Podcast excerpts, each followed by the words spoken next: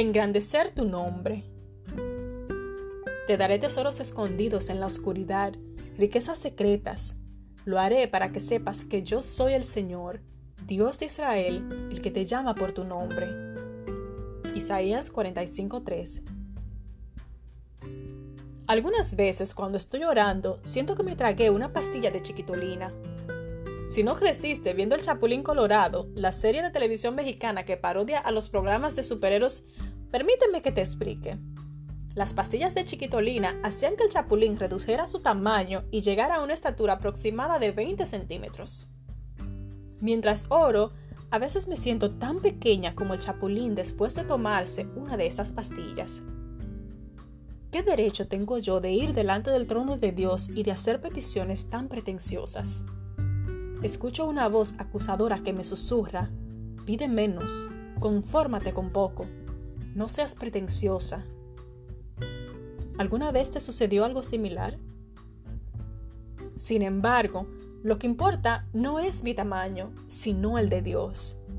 Siempre me sorprendió que la Biblia nos inste a engrandecer el nombre de Dios.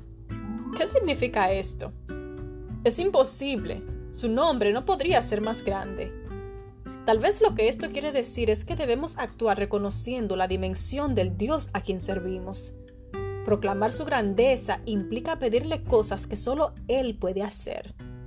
Mientras más grande es la petición que hacemos, más grande es a nuestros ojos la persona a quien nos dirigimos. Escribe Sugel Michelin en su artículo La oración. Y tiene razón. Puede ser que tú y yo seamos tan pequeñitas e insignificantes como pulgas, pero somos pulgas en el lomo del león de Judá. Nuestro tamaño, real o percibido, no importa en lo absoluto. Si vivimos y trabajamos según su voluntad, no podemos soñar demasiado grande. Escribe Melody Mason en Atrévete a pedir más. De todos modos, no se trata de nuestros talentos o de nuestras capacidades, se trata de los suyos, agrega. Dios quiere hacer más en nuestras vidas, no menos. Lamentablemente, a veces no pedimos y nos perdemos de experimentar su presencia y poder porque estamos concentradas en nuestro propio tamaño y no en el suyo.